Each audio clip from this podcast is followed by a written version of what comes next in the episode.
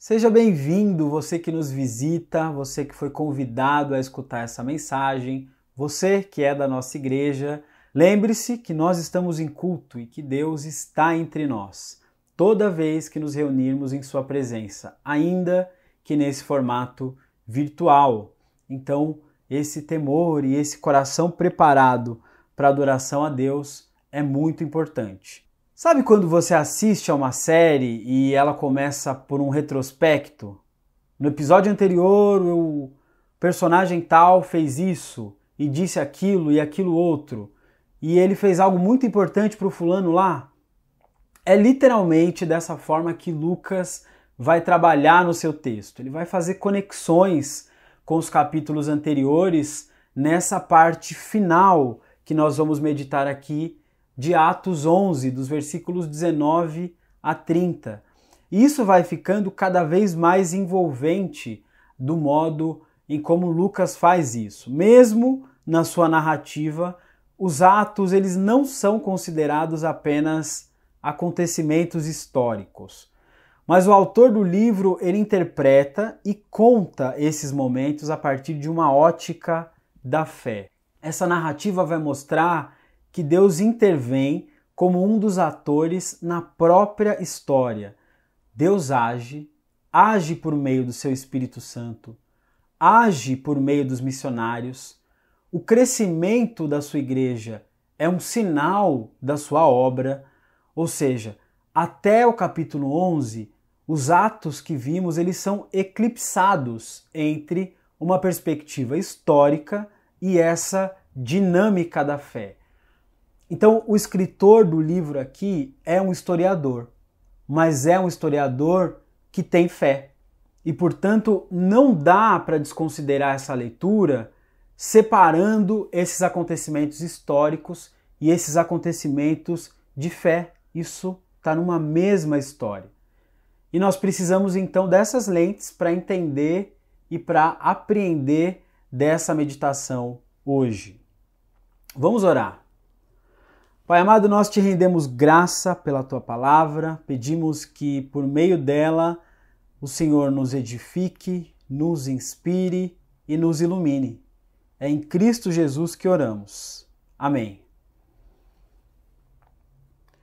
Qual é o conteúdo, então, teológico de Atos dos Apóstolos até agora? Deus é o ator principal, mas Jesus também, e da mesma forma, o Espírito Santo. Vejam, a Trindade está no centro desses acontecimentos. Ele foi exaltado ao lugar de honra, à direita de Deus, e conforme havia prometido, o Pai lhe deu o Espírito Santo, que ele derramou sobre nós, como vocês estão vendo e ouvindo hoje. Isso é Pedro, no capítulo 2, no versículo 33 de Atos. E é uma bela e uma forte afirmação trinitária aqui. Quer dizer, o pai começa num amor transbordante, o filho comunica em amor e nós recebemos isso como uma graça, como um presente, e o Espírito Santo coloca nessa graça para que nós então possamos ter comunhão nessa vida no reino de Deus. É essa perspectiva trinitária que nos faz participar então desse ser igreja. Isso é importante porque vai conduzindo aos acontecimentos de Atos. E olha como Pedro, o mesmo Pedro, termina o seu discurso no capítulo 3, pregando no templo. Quando Deus ressuscitou o seu servo, ele o enviou primeiro a vocês, o povo de Israel, para abençoá-los, fazendo cada um de vocês se afastar de seus caminhos pecaminosos. Esse é o finalzinho do capítulo 3. Esse é o querigma, que diz respeito à mensagem, ao anúncio, à proclamação. Aliás, está cada vez mais difícil compartilhar aqui. Muita gente estudando hebraico, grego, muita gente na teologia. Isso é uma exigência é, cada vez mais é, nobre da nossa comunidade, mas é uma grande bênção também. Ter pessoas empenhadas, irmãos e irmãs, buscando, isso nos dá condições de servir melhor a nossa comunidade mas nos desafia a compartilhar os textos por aqui. Mas esse querigma, que diz respeito à mensagem, mostra que na dinâmica da igreja primitiva, conforme o livro de Atos, ele é composto então pelos seguintes pilares, né? O Jesus morto, que foi ressuscitado e glorificado por Deus, é o Messias, portanto, o Senhor e Salvador. Essa mensagem nos é dada para o arrependimento, para o perdão de pecados e o dom do Espírito que nos move então a participação na comunidade, no corpo de Cristo, para assim cumprirmos todo o propósito da missão de Deus. Engraçado que enquanto eu pensava isso, e isso parece uma declaração a princípio é, mais sistemática, mais teológica, construída posterior, eu liguei a TV, possivelmente porque ia escutar uma música, mas a TV estava ligada. Enquanto eu revisava o esboço, estava passando os desenhos bíblicos. Aí o Jesus dos desenhos bíblicos falou assim: abre aspas. Haverá alegria no céu por um pecador que se arrepende mais do que por 99 justos que não necessitam de arrependimento. Ou seja, isso não é uma ideia sistemática, não é feita por teólogos para enquadrar um conceito. Não, ela é defendida por Jesus, ela é registrada inclusive em Lucas, que a gente leu aqui, inclusive em Atos dos Apóstolos. Então quer dizer que essa mentalidade é um fio condutor que vai constituir toda uma teologia, um pensamento do Novo Testamento. E é importante a gente considerar isso para o trecho da nossa meditação hoje. Jesus, ainda em Lucas 15, 10, vai dizer: Assim vos digo que há alegria diante dos anjos de Deus por um pecador que se arrepende. E por que, que nós estamos refletindo nisso que o Jesus dos desenhos bíblicos acabou contribuindo aí e me ajudou a lembrar? Olha só o versículo 19. Os que foram dispersos a partir da perseguição que começou com a morte de Estevão, se espalharam até a Fenícia, Chipre e Antioquia, não anunciando a palavra a ninguém que não fosse judeu. A gente vê que os dispersos aqui continuavam pregando, mas somente para os judeus. Essa, então, é a primeira igreja em que há gentios não judeus, que não precisavam se tornar judeus, no caso, circuncisos para serem considerados filhos de Abraão. Então tem uma igreja nova surgindo aqui. É isso que Atos 11 está indicando. Tanto é que o versículo 18, né, que antecede esse trecho da, da perícope, vai dizer assim: Quando os demais ouviram isso, acalmaram-se e glorificaram a Deus, dizendo: Então também aos gentios Deus concedeu o arrependimento para a vida. Agora, essa igreja em Antioquia é algo novo na missão de Deus. Antioquia, que segundo Flávio Josefo, é a terceira maior cidade do império. A primeira é Roma, famosa, com um milhão de habitantes aí aproximadamente, já no século I. A segunda, Alexandria, fundada aí por Alexandre Magno. E a terceira, então, Antioquia da Síria, que era conhecida por ser a rainha do Oriente, por suas rotas, por toda a cena cultural e econômica que essa cidade apresentava. Pensa numa cidade desse tamanho, século I, 500 mil habitantes, tem todo um cristianismo ali acontecendo, segundo esse texto de Atos 11. Pensa na linha vermelha do metrô, ou melhor, não tinha nem metrô. Imagina a mobilidade urbana de uma cidade com 500 mil habitantes. Então, agora a gente vai considerar um cristianismo que está nascendo nessa cena urbana. Né? O texto vai dizer que muita gente ia ao Senhor. Antioquia era maior que Jerusalém. E ela foi uma grande e importante cidade por causa também da sua localização geográfica. Ela ficava próxima das rotas de comércio que ligavam o Oriente ao Ocidente. Ela estava localizada já na Rota da Seda.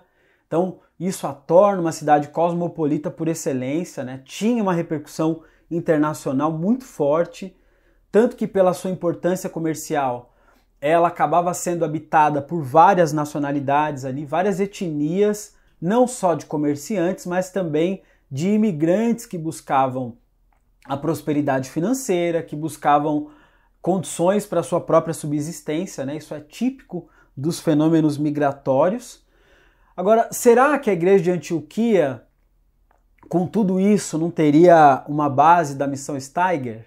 Uma cidade global, uma cidade numa cena cultural tão forte? Será que teria uma, uma associação compassiva lá? A gente vai pensar aqui no texto e como é que essa igreja define as suas estratégias.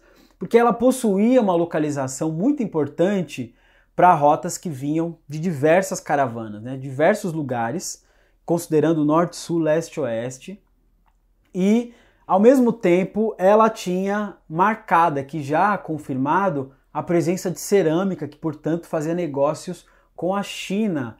Gente, vejam, estamos falando de uma cidade global que tinha um comércio internacional, tinha uma geopolítica marcada ali. Roma, inclusive, tinha rotas ali e estradas que eram estratégicas para controlar o seu domínio sobre os países da Arábia, sobre toda a região da Armênia. Quer dizer, isso mostra a relevância dessa cidade. Tudo isso acontecendo num território que é palco de todo o evangelho. Por isso que eu acho que teria uma Steiger em Antioquia. Mas a pergunta é: quanto tempo nós conseguimos conversar com a cultura ao nosso redor? Isso não é novidade, é algo que faz parte de uma igreja missional, desde os irmãos ali em Antioquia. Eu fico de cara às vezes com o pastiche, com essa ideia de, de uma igreja urbana, muitas vezes vendida no contexto das missões como algo novo, como algo super valorizado, e parece que o sujeito que faz isso é inovador, não, nós somos das missões urbanas, nós somos da igreja urbana. Gente, não, na real, está acontecendo aqui desde Antioquia. Isso é algo do DNA da igreja, uma igreja contextual, uma igreja que compreende a sua volta, primeiro século. A gente vai ver no desenrolar do texto. Então, meus irmãos, fujamos dessas tentações de ser o hype, de buscar cada vez mais esse desejo por inovar, na verdade, novo é o Evangelho e as outras coisas são novidades, elas vêm e vão. O que a gente precisa é entender esses meios para melhor servir a nossa geração, mas eles são meramente meios. Uh, e a igreja aqui é uma igreja raiz, por quê? Porque ela lança as bases da sua catolicidade. Ou seja, tudo o que acontece aqui vai ser uma diretriz para todas as igrejas que virão, inclusive a nossa aqui hoje, nossa comunidade local, inclusive a igreja que será plantada no próximo mês, no próximo ano. Por isso é importante esse trecho. Sem contar os cristãos anônimos, essa igreja mencionada como o agir de Deus e nem sequer registra o nome desses irmãos que pregaram aos gregos. Veja que em Atos 10 está acontecendo aqui um problema ainda, né, uma resistência em avançar com a pregação dessa mensagem, mas você tem um grupo de irmãozinhos aqui e irmãzinhas que estão pregando já para outros povos. E isso mostra né, um sinal, um sinal inclusive de bênção nessa igreja, porque pessoas têm sido alcançadas.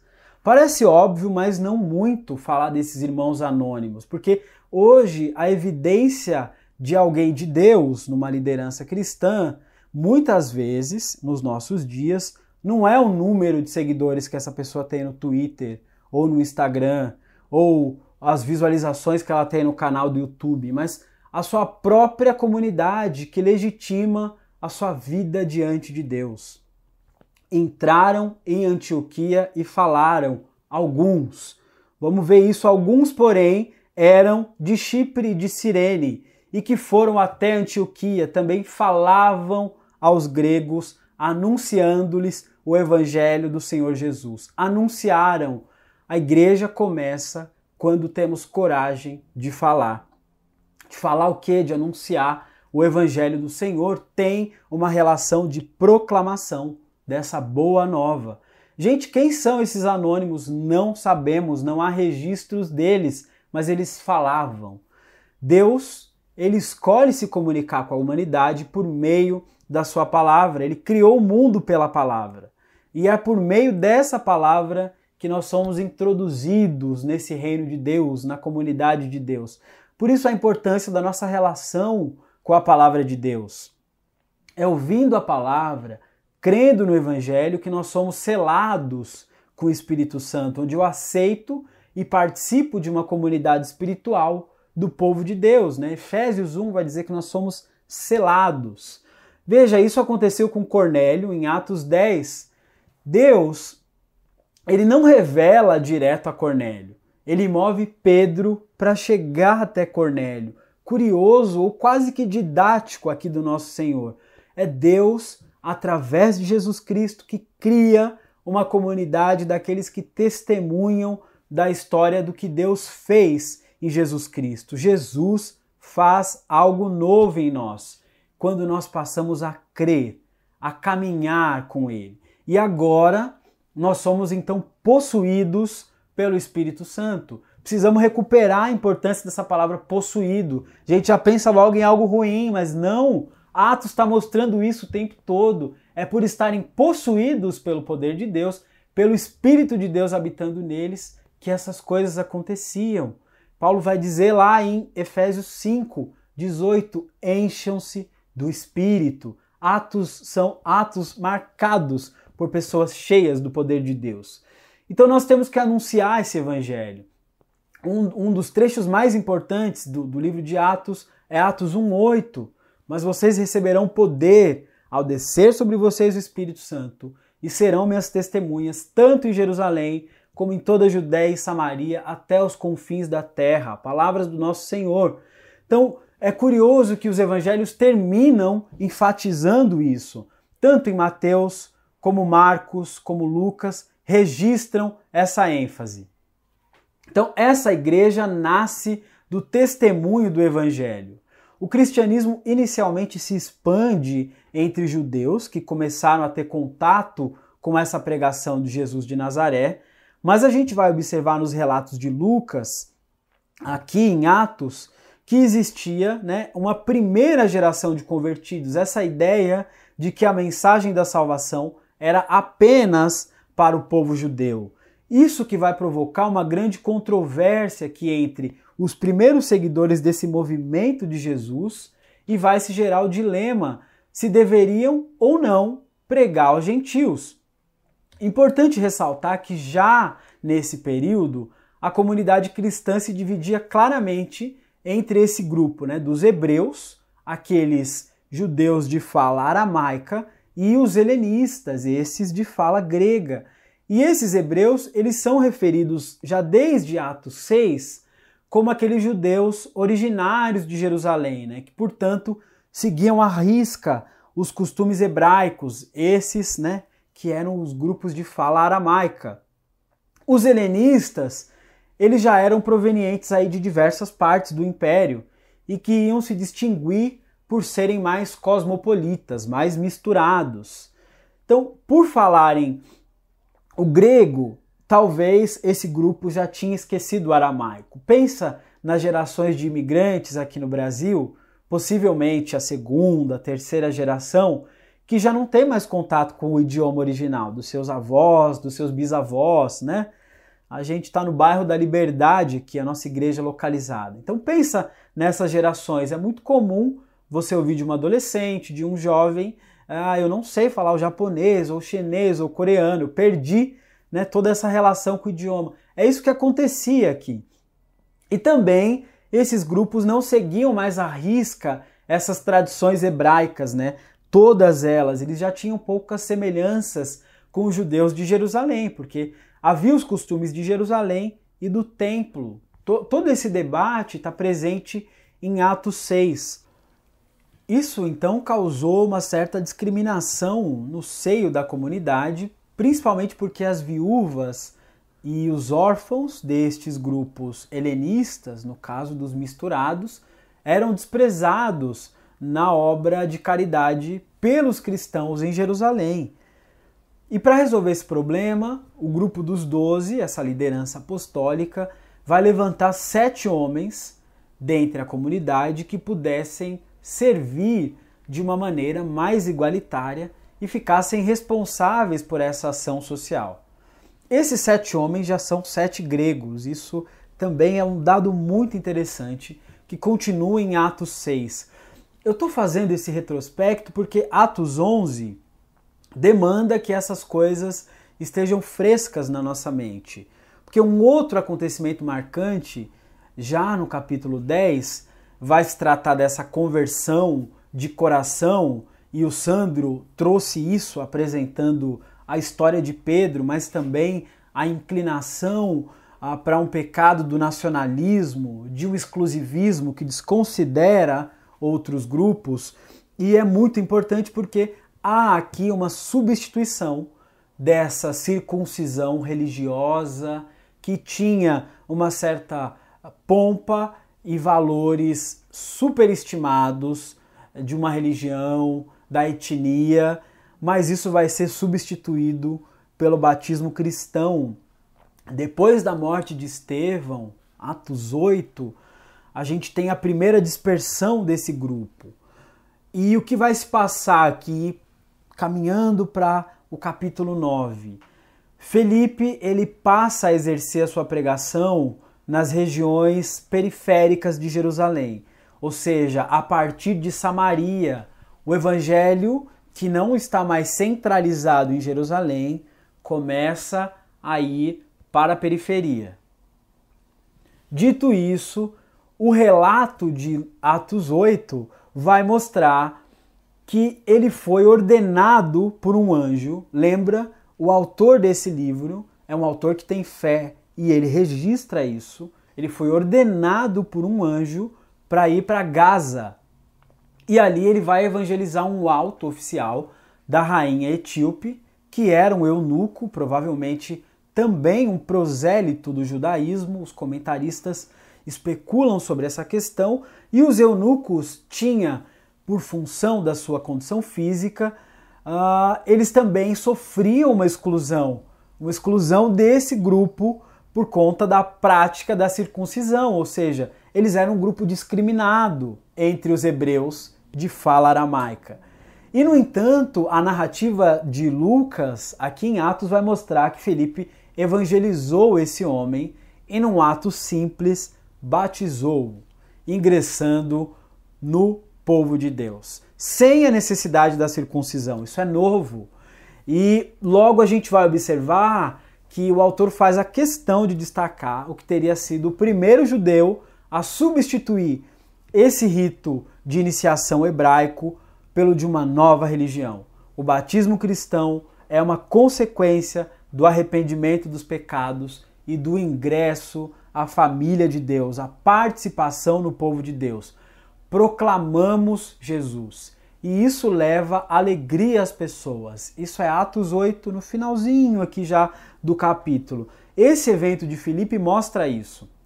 Deus quer que a gente anuncie que a gente proclame, que a gente verbalize, considerem aqui ah, esse núcleo de Atos 1, capítulo 8. Então é o Evangelho, meus irmãos, que funda a igreja. Estar na igreja é o reconhecimento de que nós precisamos do Evangelho. Ao mesmo tempo em que esses discípulos helênicos eles estão convertendo os gentios na região de Antioquia, então esse aqui é o cenário Pedro, ele teve a sua experiência em que aceitou que Jesus veio salvar os gentios também.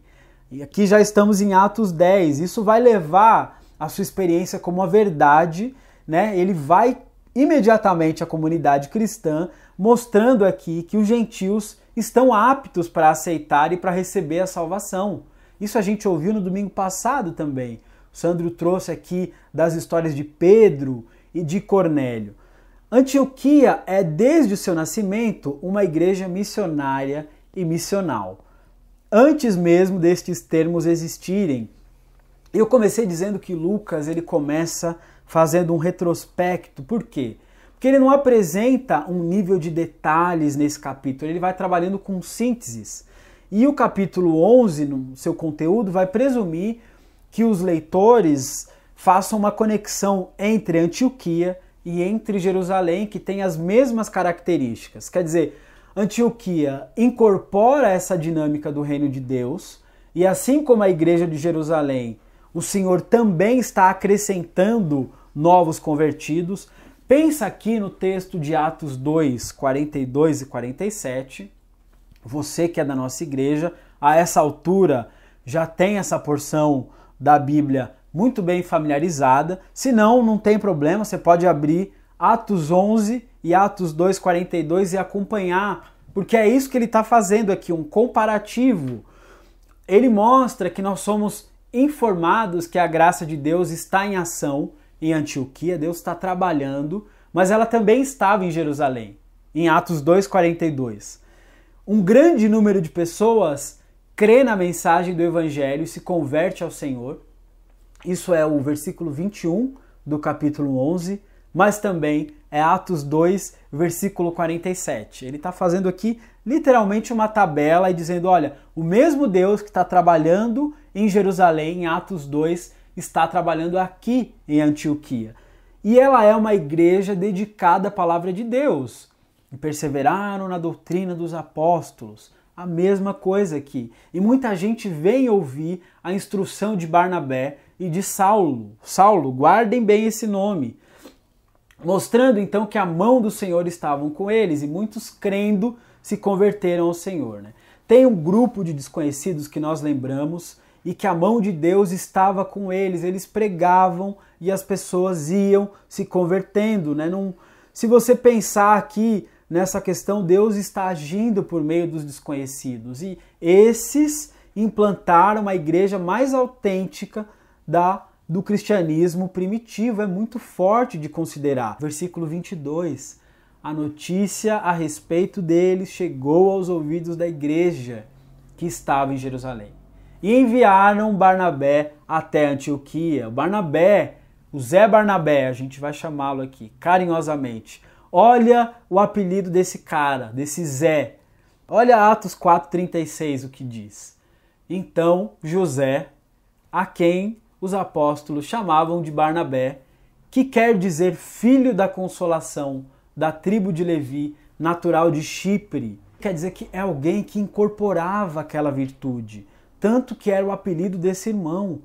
O Zé Barnabé, irmãos, era aquele que onde ele passava as pessoas eram encorajadas. Era o Zé da Consolação. Ele foi enviado pelos irmãos de Jerusalém para checar o que estava acontecendo. Vai lá, vou mandar o Zé Barnabé. O versículo 23 vai dizer: Quando ele chegou e viu a graça de Deus, ficou muito alegre e exortava todos que com firmeza de coração permanecessem no Senhor. Quando é que nós temos nos alegrado com a graça de Deus? Esse irmão, inclusive, incentivava os irmãos a permanecerem nessa graça, no Senhor. Mais do que converter aos caminhos, é necessário ser consolado, ser ensinado. Depois da conversão, tem um processo de sermos firmados, sustentados por essa fé, acompanhados, tem uma nítida relação aqui com o discipulado. E essa é uma das razões porque nós precisamos ouvir a palavra de Deus, participar da comunhão, confessar nossos pecados, estar na ceia, ou seja, precisamos falar de uma vida sacramental, de uma vida que comunga, que participa, que anda junto. Na caminhada cristã, nós precisamos uns dos outros para seguir na fé. E a gente precisa, inclusive, dessas exortações, dessas consolações. Quando alguém chega para nós e aplica o Evangelho em nós, pelo nome, por pessoas, ou pelas nossas faltas, pelas nossas falhas, isso é importante, isso contribui para o nosso crescimento. Mesmo quando a gente não quer, eu acho que todo mundo tem essa experiência na igreja, mas tem uma hora que o evangelho chega ali e penetra o nosso coração em acontecimentos. Aliás, Barnabé, além dos seus dons confirmados pela comunidade, como veremos, ele também foi escolhido justamente por conhecer a cena urbana. Nesse caso, a cultura dos gentios da sua época. Ele entendia os irmãos de Jerusalém que possivelmente passariam a sua vida inteira em Jerusalém. Ora, porque se Deus está no templo e está em Jerusalém, o que, que eu tenho que conhecer esse mundo? Enquanto que os cosmopolitas tinham mais circulavam com mais facilidade por outros locais, por outros ambientes. Esse irmão é escolhido também por essa característica, por saber dialogar. E os apóstolos sabiam disso, por isso o enviaram, né? Sabe quando acontece aquela situação na igreja e todo mundo olha para aquele irmão ou para aquela irmã e diz assim: "Ah, Esse lance aí é com você, você que tem que ir lá resolver. O Barnabé era esse irmão, esse irmão que, com seus dons, tinha contribuições ali peculiares naquela comunidade e foi então selecionado. Tem algo novo, tem algo especial acontecendo aqui nessa igreja. Porque era um homem bom, cheio do Espírito Santo e de muita fé, e muita gente se uniu ao Senhor.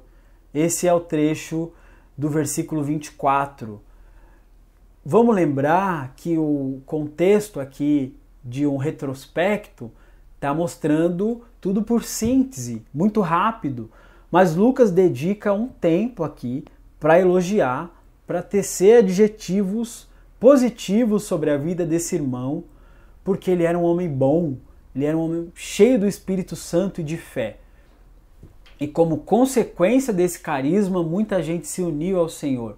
Não é um carisma personalista que atrai esse tipo de pessoa para si. Nós temos esse tipo de liderança e que isso é negativo, que usa para uma manipulação religiosa, perversa. Mas é um carisma que, por conta disso, muita gente se une ao Senhor, pela, pelas qualidades, pela característica desse homem cheio de Deus. E não é um traço de Lucas elogiar no seu escrito, no seu relato. Ele faz isso com Barnabé e ele faz isso com Estevão, se você observar também lá em Atos 6. Dá uma olhadinha lá quando você puder. E vamos lembrar, né, que no grego aqui talvez bom não quer dizer com algo ligado também à benignidade ou à bondade apenas, mas é alguém esforçado. Esse irmão tem alegria pela nova igreja, ele é empenhado com essas coisas que estão acontecendo. E essas palavras cordiais têm uma dinâmica da fé aqui. Tudo isso impulsionado pelo Espírito Santo. Ele não apenas se alegra com essa igreja, como é aquele que favorece o seu crescimento para dentro e para fora. Os dons confiados ao Senhor por nós permitem que a igreja cresça para dentro no sentido de se fortalecer, mas ela também pode crescer para fora com a evangelização. Então, o crescimento do corpo, a edificação do corpo, a instrução, a exortação, o discipulado são aspectos que podem contribuir, nutrir a igreja para a sua vida né, de, de comunhão em Cristo. Então, ser amável, ser pacificador, bondoso, justo, paciente são elementos aí que podem contribuir para a igreja. Esse mesmo irmão Barnabé que vai buscar Saulo para o trabalho em Antioquia e que vai lançar todo o fundamento para a obra na vida de Paulo. Esse é o versículo 26, dizendo que ele foi à procura de Saulo e, quando o encontrou, levou para Antioquia. E durante um ano inteiro se reuniram naquela igreja e ensinaram numerosa multidão. Em Antioquia, os discípulos foram, pela primeira vez, chamados de cristãos. Isso denota que as próprias autoridades romanas da região admitiam que aquele movimento era uma diferenciação das religiões tradicionais a que estavam acostumados. Tudo isso se deve a essa expansão do cristianismo entre os grupos de não-judeus a essas novas práticas, por exemplo, é, agora eles batizam. Que grupo é esse que batiza? O que, que é isso? O que, que eles estão fazendo? E então você tem novos símbolos culturais, né? Olha a importância das práticas culticas, dos rituais, isso é humano. E desses elementos que vão marcando então o traço da fé cristã, né? Como a ceia, como a própria relação do batismo nas suas reuniões, nas suas pregações públicas. Então, essa perseguição do judaísmo primeiro sobre o cristianismo já mostrava que esse grupo não era bem-vindo e então ele era uma ameaça para a religião tradicional. Tanto é que o judaísmo era de fato uma religião tradicional, ele tinha um status de religião lícita pelo Império Romano, o que legitimava oficialmente a sua prática, né, reconhecida pelo Estado, vamos dizer assim. Mas você tem um outro grupo periférico que está chegando, que são esses cristianos, ou essa gente do Cristo. Né? A palavra diz os cristianoi, que esses seguidores de Jesus, os cristãos, E mais tarde, inclusive, Nero vai fazer com que essa palavra cristão seja odiada e desprezada, não muito diferente de alguns segmentos do secularismo em nosso tempo, que tem premissas ateístas, irreligiosas e marcadamente anticlericais, anti-igrejas, tudo mostrando que o ser cristão não é bem-vindo, né? tem um peso semântico e ser cristão, e qual o peso dessa palavra hoje. Mas o versículo 26 vai mostrar que eles se reuniram e que ensinavam, instruindo muita gente. Há uma conexão aqui entre exortação, aconselhamento e doutrina, um outro paralelo muito é, bem marcado com Atos 2,42. Reuniram-se instruíram muita gente. Nessa igreja, nesse ano, a igreja então foi chamada de cristã. Então, essas são marcas que estão começando aqui por conta daqueles irmãos lá, os anônimos, os irmãozinhos anônimos que falaram de Jesus. Mas esse acontecimento de Atos 11, ele monta todo o palco para as missões paulinas, inclusive. Hoje, estamos aqui em 2020, numa cidade chamada São Paulo. Claro que essa promessa de anunciar foi tão além que chegou até nós, por isso tem cidade de São Paulo, por isso tem projeto 242 mas, inclusive, e aliás, se você quiser fazer um passeio cultural aqui mesmo na nossa cidade, ali pertinho da linha azul do metrô, claro que quando a pandemia passar e a vacina chegar, você pode ir a uma catedral ortodoxa antioquina, ali no metrô Paraíso, ou seja, ela é uma igreja cultural dessa época. Mas atualmente a gente tem cinco ramos da igreja cristã oriental, né, que são sucessoras aí dessa missão em Antioquia, desde milenar. Igreja Católica Síria, né? Igreja Siríaca, a Igreja Melquita, Greco-Melquita, a Igreja Maronita, a Igreja Ortodoxa Grega de Antioquia, que é essa que, que tem uma, a sua catedral aqui no, no Paraíso, a Igreja Ortodoxa Síria. Agora pensa que hoje a nossa igreja presta atendimento a pessoas da Síria isso é belíssimo, isso é de uma graça que deve deixar o nosso coração cheio de alegria. Eu convido você a fazer parte disso também, a viver, a experienciar essas histórias, a servir como voluntário aqui uh, nos trabalhos realizados pela Compassiva. É aqui que a gente chega na parte final desse capítulo, no versículo 27, no trechinho final, e vai dizer: Naqueles dias, alguns profetas foram de Jerusalém para Antioquia, e apresentando-lhes, apresentando-se um deles, chamado Ágabo, dava a entender pelo Espírito que haveria uma grande fome em todo o mundo. Essa fome veio nos dias do imperador Cláudio. Houve uma profecia aqui. Era uma profecia e não uma profetada. Existe profecia genuína, sim, e trata-se de uma orientação para a igreja. Não é porque esses equívocos acontecem que o dom da profecia não é real. Isso acontece, isso ocorre. Sim, a profecia é um dom bíblico e mais, ela deve ser cultivada. Isso está na igreja de Éfeso, está presente lá, está lá em 1 Coríntios 12. Verifiquem, esse mesmo Ágabo ele vai ser usado outra vez pelo Espírito Santo para profetizar sobre uma grande fome no Império Romano, lá em Atos 21, 10, em Cesareia. Então, nem todos os profetas eles predizem eventos futuros, mas faz parte sim do profetismo bíblico, muitas vezes alertar a igreja de Deus sobre isso. Agora, é muito importante lembrar que isso não é na profecia pela profecia. Olha o que esses irmãos fazem diante do que estava por acontecer. Versículo 29. Os discípulos, cada um conforme as suas posses, resolveram mandar uma ajuda aos irmãos que moravam na Judéia. E eles o fizeram enviando essa ajuda aos presbíteros por meio de Barnabé e Saulo. Isso também se passa na igreja de Corinto mais tarde, e se torna uma orientação, inclusive, do próprio Paulo. 2 Coríntios 8,12. Porque se há boa vontade, a oferta será aceita conforme o que a pessoa tem e não segundo o que ela não tem. Esses irmãos de Antioquia, eles fundaram uma associação compassiva. Eu brinquei aqui, mas tinha compassiva lá de Antioquia.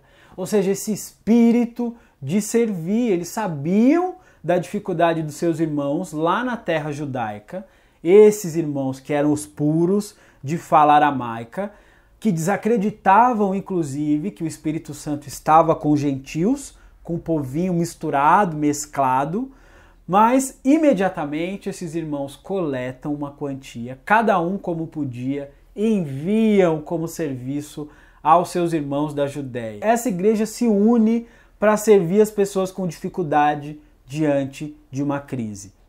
Então, em vez de uma resposta racionalista, em vez de uma resposta muitas vezes abstrata, escapista, eles foram servir aos que necessitavam. Isso é importante também em nosso meio.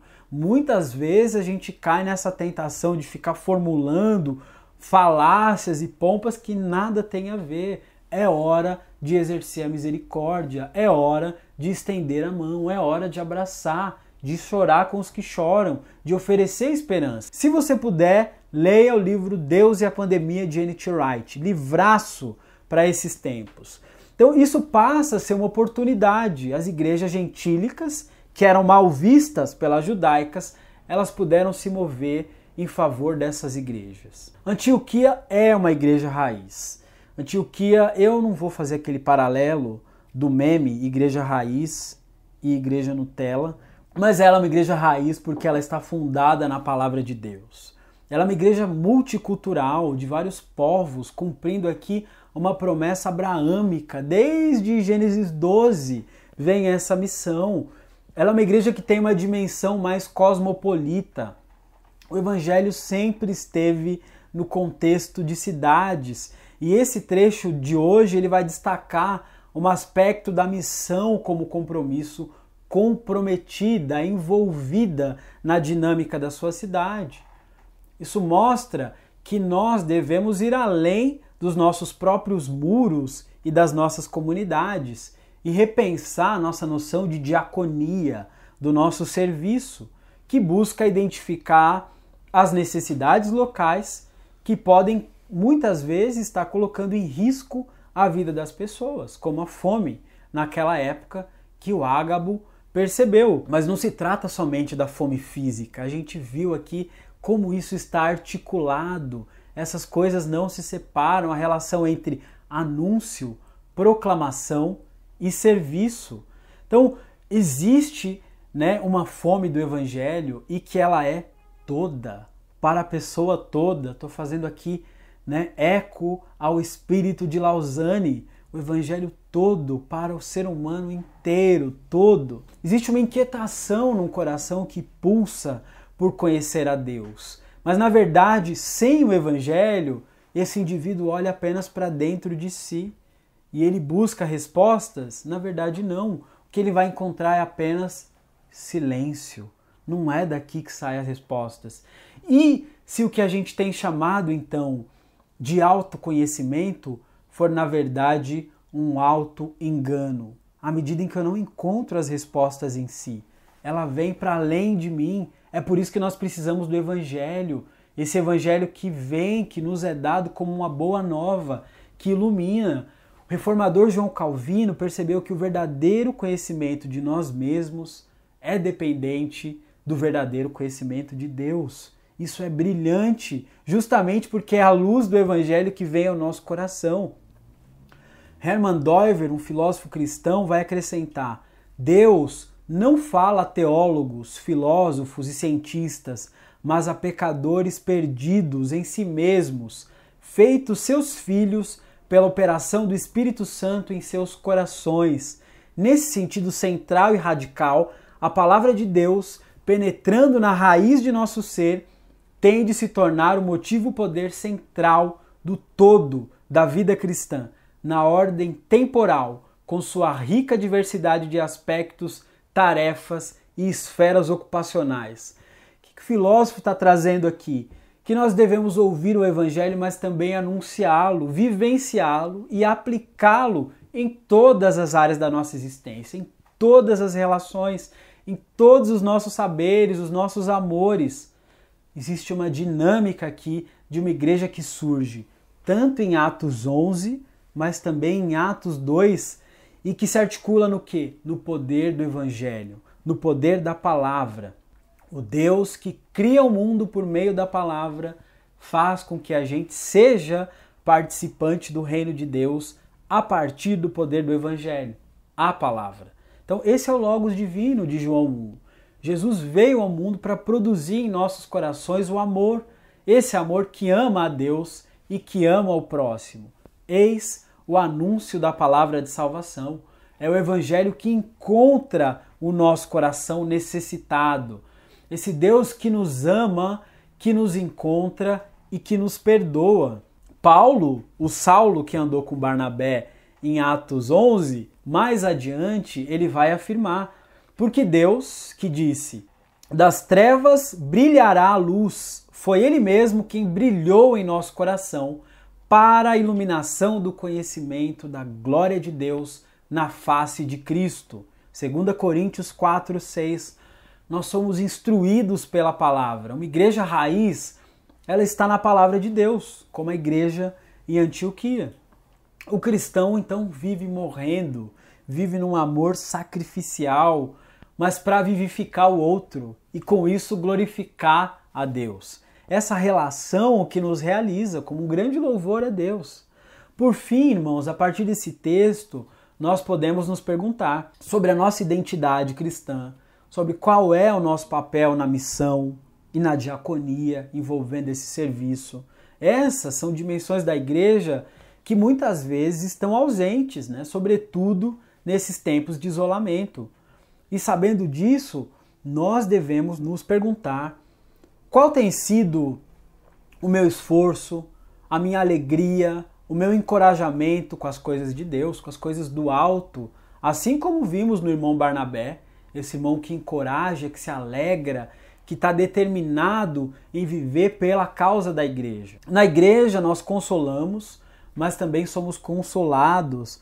Nós exortamos, mas somos exortados. Nós ensinamos, mas somos ensinados. E essa comunhão, movida pelo amor no Espírito Santo, nos faz crescer em Deus, nos faz crescer em amor pelo outro. Nós vemos que Deus continua pelo Espírito Santo conduzindo a igreja hoje. E a igreja hoje também é uma igreja que testemunha e que pratica desta palavra. Nós somos a comunidade testemunhal que fala ao mundo e que age por meio do amor de Deus em Cristo que está em nós. Então que persigamos estas coisas, meus irmãos. Oremos ao Senhor. Deus, que assim como Barnabé, nós possamos nos alegrar com as coisas do alto. Que o Senhor nos faça pessoas que amam, que consolam, que ensinam, que servem, que inspirados pelo Espírito Santo, a nossa comunidade seja empenhada pelo serviço. Livra-nos, Senhor, do individualismo, do egocentrismo, da falsa ideia de que nós não precisamos uns dos outros. Faz de nós um povo que anuncia a boa nova e que vive alegre na tua presença e na esperança do teu reino que vem. É assim em ti, Cristo Jesus, que nós oramos. Amém.